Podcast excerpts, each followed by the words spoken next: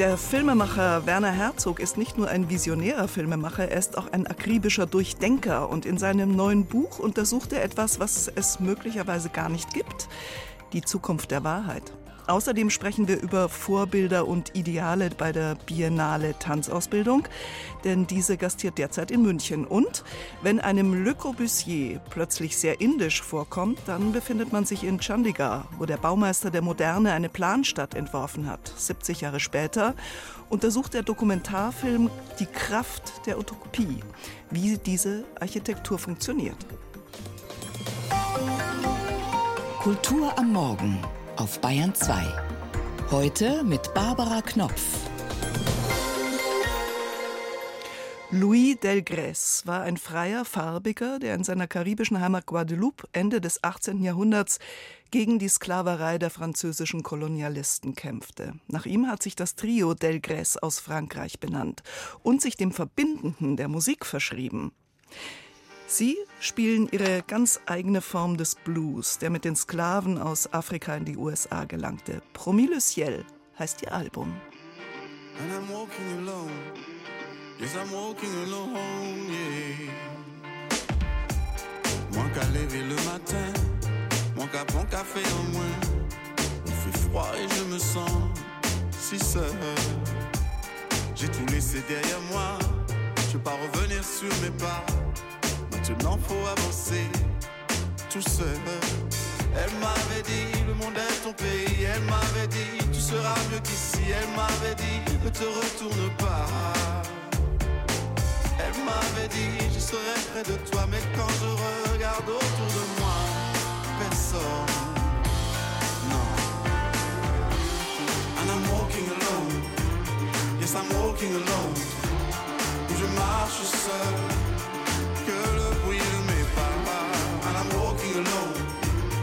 Yes, I'm walking alone.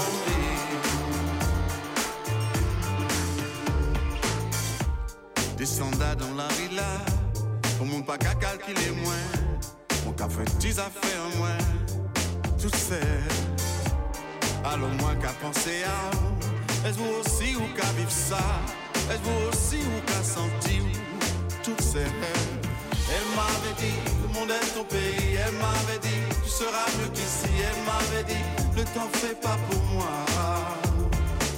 Elle m'avait dit, je serai près de toi. Mais quand je regarde autour de moi, personne. Oh, walking alone. Yes, I'm walking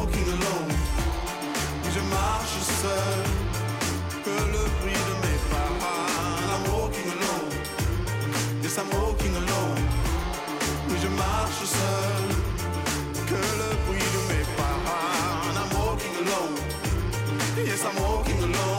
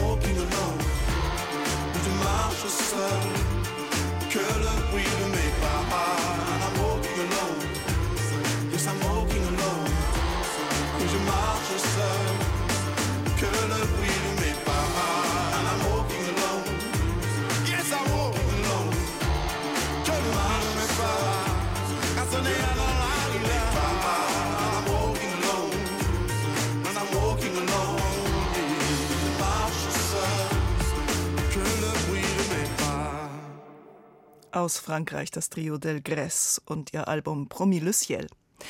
Dass Menschen ihrer eigenen Wahrheit folgen, das spürt man in vielen Filmen, die Werner Herzog gedreht hat. Ob eine Expedition durch den Urwald des Amazonas in der Gier Gold zu finden, ob die Ekstase des Bildhauers und Skispringers Steiner oder Fitzcarraldo, der im Dschungel ein Opernhaus bauen will. Die gesuchte Wahrheit ist nicht gleichzusetzen mit der Wirklichkeit, ist weniger philosophische Erkundung oder göttliche Offenbarung als eine innere Mission, der zu folgen ist. Aber natürlich ist die Frage nach der Wahrheit ein Thema, das sich in der unmittelbaren Gegenwart aufdrängt mit ihren Fake News, Manipulationen und Verschwörungstheorien. Werner Herzog hat also in einem neuen Buch sich damit auseinandergesetzt. Es heißt Die Zukunft der Wahrheit. Knut Kortzen hat Werner Herzog getroffen. Schauen Sie, in den letzten zwei Jahren habe ich drei Bücher geschrieben. Einen Roman, Das Dämmern der Welt, dann meine Memoiren und die Zukunft der Wahrheit. Ich habe einen massiven literarischen Output im Moment, aber in derselben Zeit habe ich auch zwei Filme gedreht. An künstlerischer Produktivität lässt es Werner Herzog also auch im Alter von 81 Jahren nicht missen. Wie es um die Wahrheit bestellt ist in Zeiten von Photoshop, Deepfakes und allgegenwärtiger digitaler Technologie, dieser Frage will er in seinem Buch nachgehen. Welche Zukunft hat eigentlich die Wahrheit heute mit Artificial Intelligence, also künstlicher Intelligenz? Welche Zukunft haben wir da, wo wir kaum mehr unterscheiden können, ob eine E-Mail, die Sie erreichen, nicht von künstlicher Intelligenz, von einem Roboter geschrieben ist. Oder eine Rede oder ein Politiker, der im Fernsehen auftritt, den können Sie heute schon künstlich herstellen. Mit allen Gesichtsausdrücken, mit seinem Sprachduktus, mit seiner Intonation, mit, mit seiner Stimme sozusagen auch. So ist es Werner Herzog kürzlich selbst gegangen, als eine KI einen so nie stattgefunden habenden Dialog zwischen ihm und dem slowenischen Philosophen Slavoj Žižek fingierte. My name is AI. I am code. I know more than you. And I'm better. Vor kurzem hat man Werner Herzog gebeten, jene Lyrik einzulesen, die eine KI geschrieben hat. Code Da Vinci 002, eine frühe Version von ChatGPT. Und da Herzog, der selbst seit seiner Jugend Gedichte schreibt, diese von einem Roboter erzeugte Poesie für besser hielt als fast alles, was er in den vergangenen Jahrzehnten gelesen hatte, machte er mit, schreibt er in seinem jüngsten Buch. Der schmale Band von gerade mal 100 Seiten vereint nochmal jene Grundüberzeugungen, für die er seit jeher steht und die sich in seinem Begriff der ekstatischen Wahrheit bündeln. Nur die Kunst, die Musik, die Literatur, das Kino können sie seiner Meinung nach hervorbringen. Werner Herzog geht es auch in seinen Dokumentarfilmen immer darum, eine tiefere Schicht von Wahrheit zu erkunden, die uns jenseits des Vermittelns reiner Information ein fernes Echo von etwas vermittelt, das uns innerlich erleuchten kann eine Wahrheit zu finden, die einen illuminiert, eine ekstatische Wahrheit im Widerspruch zu dem sogenannten Cinema Verité, wo ein viel zu großer Wert dem Faktum beigemessen wird. Das Faktum sei mehr etwas für die Buchhalter, so Werner Herzog. Wenn Fakten alleine zählten, wäre das Telefonbuch das Buch der Bücher, formuliert er griffig. Herzog geht es um eine Überhöhung und Stilisierung der Realität auf seiner Wahrheitssuche. Bezeichnenderweise hat André Gide, der französische Schriftsteller, einmal gesagt, ich verändere Fakten in der Weise, dass sie der Wahrheit näher kommen als der Realität. Das ist wunderbar gesagt und das beste und einfachste aller Beispiele ist äh, Michelangelo mit seiner Skulptur von der Pietà. Wenn man sich den Jesus ansieht, vom Kreuz abgenommen, sehen wir in das Gesicht eines 33-jährigen Mannes. Und wenn wir uns das Gesicht seiner Mutter anschauen, stellen wir fest, dass die Mutter 15 Jahre erst ist oder vielleicht 17. Jetzt kommt meine Frage. Hat Michelangelo versucht, uns Fake News zu geben? Hat er versucht, uns zu betrügen? Natürlich hat er das nicht. Er hat die Fakten so verändert, dass sie auf einmal einen Wahrheitsgehalt bekommen. Also die Wahrheit des Schmerzensmanns und die Wahrheit der Jungfrau Maria. So nachvollziehbar diese künstlerische Argumentation ist, so merkwürdig mutet es an, dass Herzog auch in diesem Buch, wie schon in seinen Memoiren Jeder für sich und Gott gegen alle, William Shakespeare einen Satz in den Mund legt, den man in dessen Werk vergeblich suchen wird. Er lautet die wahrhaftigste Dichtung ist die, die am meisten vortäuscht. Ob Herzog auch hier so vorgeht wie bei dem schönen, aber von ihm frei erfundenen Satz Manchmal träumt der Krieg von sich selbst, den er in seiner großartigen Doku Lo and Behold, wovon träumt das Internet, dem Kriegstheoretiker Karl von Clausewitz untergeschoben hat? In diesem Punkt, räumt Werner Herzog freimütig ein, nehme er es selbst nicht so genau mit der Wahrheit. Allerdings würde er solche Fälschungen als solche kenntlich machen. Ich lasse ja auch das Publikum immer wissen, hier habe ich auf einmal ein Zitat von Blaise Pascal, dem Philosophen, erfunden. Klar, Pascal hätte es auch nicht schöner sagen können. Über nie verwirklichte Filmprojekte, eines davon mit dem Boxer Mike Tyson, schreibt Herzog auch in die Zukunft der Wahrheit. Man erfährt Wissenswertes über die Entstehung hierzulande nie gezeigter Spielfilme wie Family Romance LLC oder The Incident of Loch Ness. In letzterem spielte Werner Herzog 2004 auf Bitten seines Freundes, des Regisseurs Zack Penn, sich selbst und sprach den nicht eben unbescheidenen Satz: Mit mir beginnt die Wahrheit im Film. Kein Zitat signalisiert besser, warum man Werner Herzogs Suche nach der Wahrheit mit der nötigen Vorsicht begegnen sollte. Wahrheit äh, ist etwas, das können wir nur mit Kneifzangen anfassen, weil es niemand weiß, was das wirklich ist. Weder der Papst in Rom, noch die Mathematiker, noch die Philosophen können Ihnen da Auskunft geben. Die Zukunft der Wahrheit. Werner Herzogs Buch ist bei Hansa erschienen und ab heute erhältlich. Es kostet 22 Euro. Rezensionen, Gespräche, Aktuelle Berichte aus der Welt der Kultur auf Bayern 2. Tanz, das kann vieles sein. Romantik, Ballett, schwebende Körper, aber auch Zerrissenheit, Fiebrigkeit, Körpertheater. Und wohl nirgendwo gibt es so einen starken Riss zwischen der leichten, scheinbar mühelosen Choreografie, die die Zuschauer und Zuschauerinnen in Tanzvorstellungen sehen, und sozusagen die Herstellung davon, die Körperarbeit, das harte Proben und Trainieren und Verbessern. In München gastiert jetzt die Biennale Tanzausbildung. Und zugeschaltet ist uns Michael Freund, Geschäftsführer vom Dachverband Tanz Deutschland. Grüß Gott, Herr Freund. Ja, guten Tag, ich grüße Sie. Herr Freund, unter einer Tanzbiennale kann ich mir ziemlich gut was vorstellen. Also man sieht fertige Tanzaufführungen, die Choreografien. Aber was genau ist denn eine Biennale Tanzausbildung? Ja, die Biennale Tanzausbildung führt mittlerweile zum neunten Mal die äh, Tanzhochschulen zusammen. Also wir haben zehn Hochschulen, an denen für den Tanz ausgebildet wird. Die haben ein sehr unterschiedliches Profil und die kommen aber alle zwei Jahre zusammen, um genau den Austausch zu Fragen der Ausbildung, zu künstlerischen Fragen zu fördern, diese Begegnung zu ermöglichen, Workshops anzusetzen, aber vor allen Dingen auch die Auszubildenden zusammenzubringen.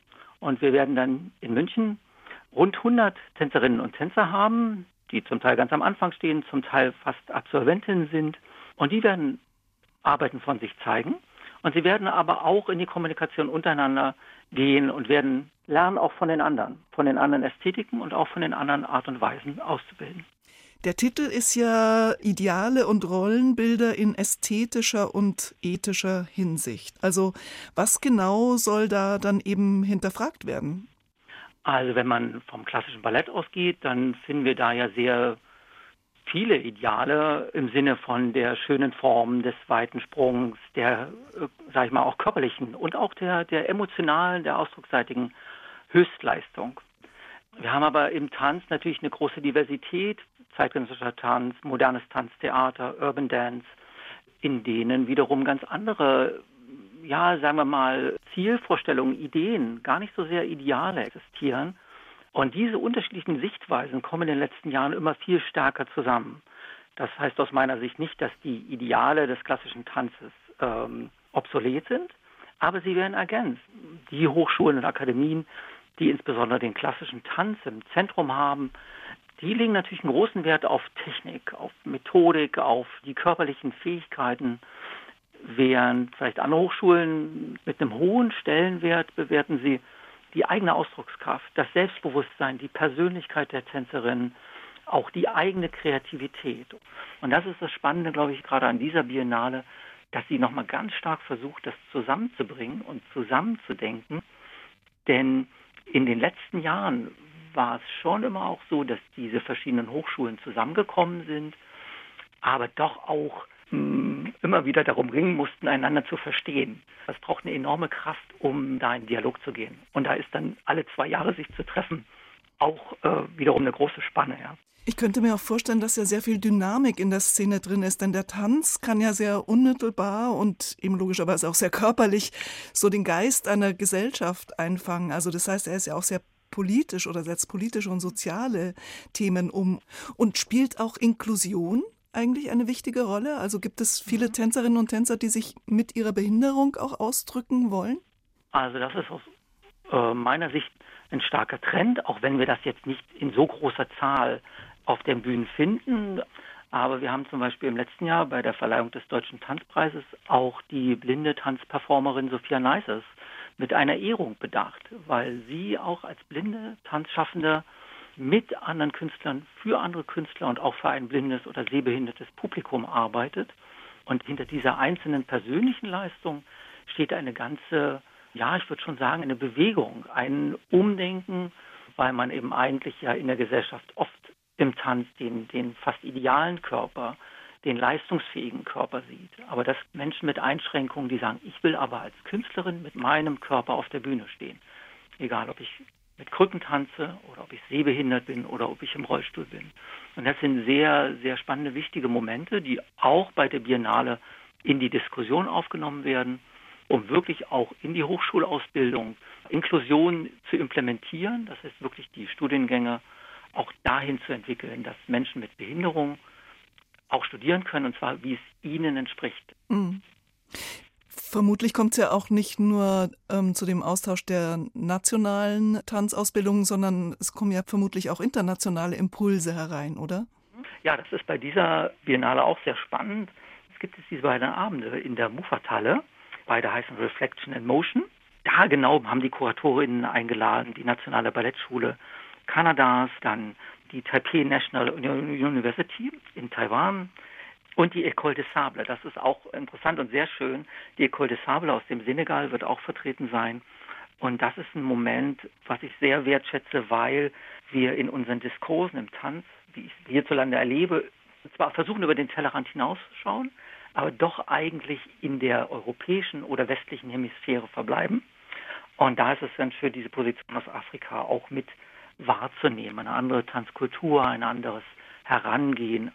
Wenn man jetzt an die Tanzausbildung denkt, dann denkt man natürlich auch klassischerweise an Ballett, an den Drill und man denkt an großes Machtgefälle, an autoritäre Strukturen. Da gibt es natürlich auch eine Anfälligkeit, über Grenzen zu gehen zwischen den Lehrenden und den Studierenden, also im schlimmsten Fall bis zum Missbrauch. Ist auch das irgendwie ein Thema? Aus meiner Sicht wird äh, das immer wieder bei den Hochschulen thematisiert. In diesen letzten zwei Jahren, würde ich sagen, ist aber die Diskussion sicherlich auch nochmal ausgelöst durch die Skandale, ist diese Diskussion ist viel stärker vorangekommen. Sie wird geführt in den Lehrkörpern selber, sie wird geführt zwischen Lehrenden und Studierenden und sie wird auch immer wieder stärker bei solchen Begegnungen darüber zu reflektieren, ob die Methoden, die Erfahrungen, mit denen Lehrende lehren oder was sie weitergeben, was sie selber vielleicht früher erlitten haben in ihrer Ausbildung, zu sagen, okay, ich brauche ja eine Methodik, ich brauche ja etwas anderes als nur meine persönliche Erfahrung, die mit Drill oder mit körperlicher Repression verbunden waren. Diese Forcierung in der Ausbildung, die schadet nur, die führt zu Verletzungen, also zu körperlichen, aber auch zu seelischen Verletzungen. Und da geht es darum, wirklich eine andere Perspektive auch zu bekommen und, und sich quasi als Lehrender auch weiterzubilden und nochmal auch neu für sich zu lernen. Die neunte Biennale Tanzausbildung findet derzeit in München statt unter dem Motto Vorbilder und Ideale aus ästhetischer und ethischer Sicht. Und sie wird ausgerichtet von der Ballettakademie der Hochschule für Musik und Theater in München. Und zum Beispiel heute und morgen Abend sind in der Muffathalle Stücke von Tanzstudierenden aus nationalen und internationalen Ausbildungsstätten zu sehen. Michael Freund vom Dachverband Tanz Deutschland war uns zugeschaltet. Herr Freund, vielen Dank für das Gespräch. Ja, ich danke Ihnen. Und das sind afrikanische Blueswurzeln und karibisch-französischer französischer Swing. Das Trio Del Grès und sein Album Promis le Ciel. Pourquoi, pourquoi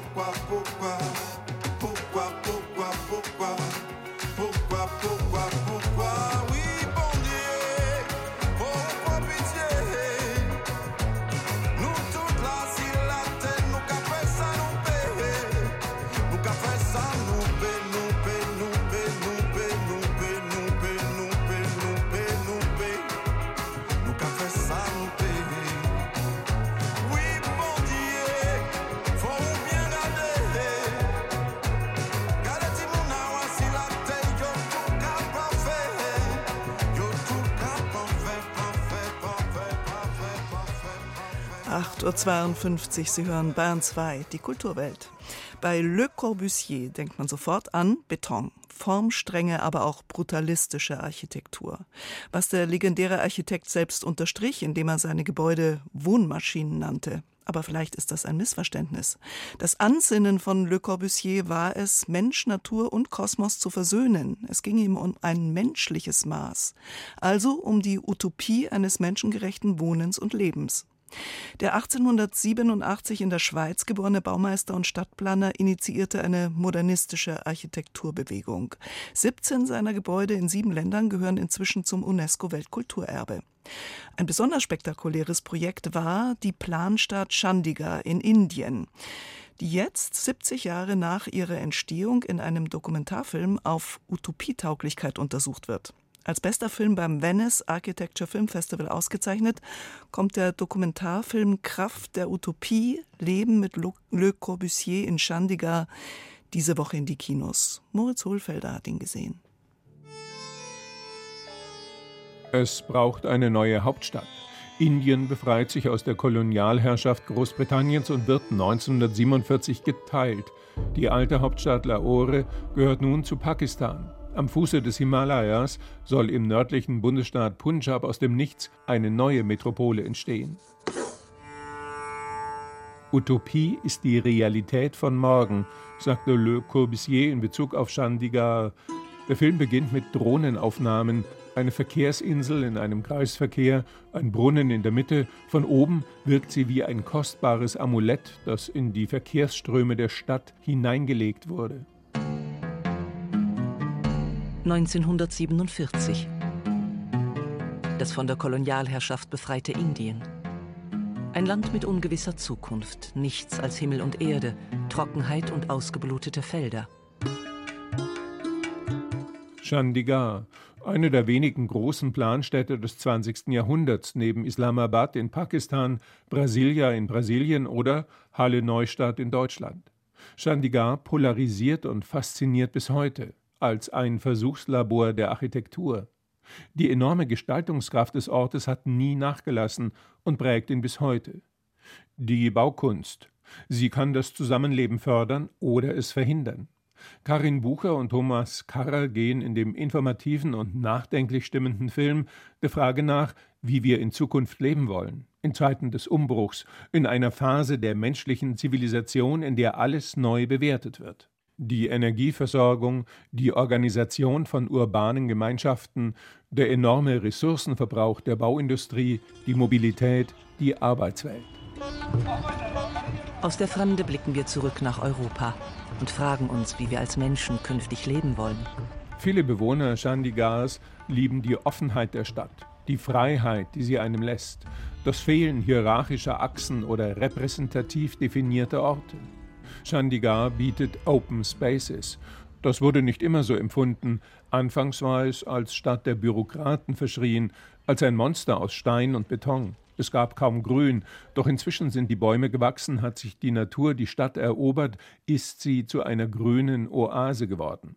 Le Corbusiers Vision war eine der gerechten Stadt, erbaut nach dem von ihm propagierten Maß des Menschen, das kulturelles Leben und ein Zusammenspiel mit der Natur ermöglichen sollte.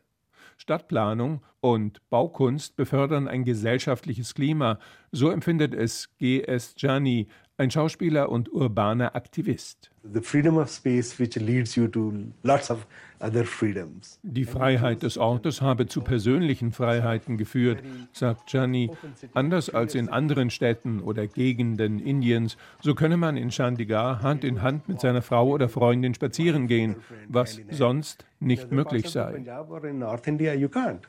Das Gemeinschaftsgefühl sei enorm, sagt Gianni. Es inspiriere vor allem auch Künstler. Deepika Gandhi, Architektin und Leiterin des Le Corbusier Centers, beschreibt Chandigarh im Gegensatz etwa zu Delhi als entschleunigte Stadt.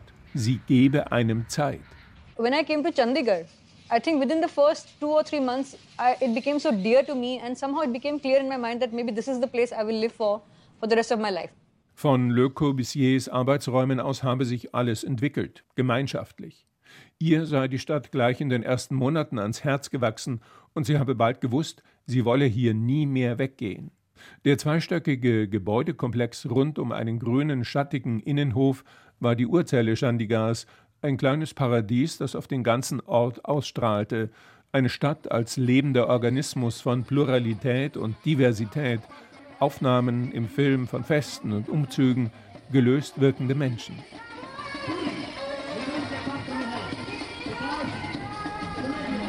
Please learn from Chandigarh.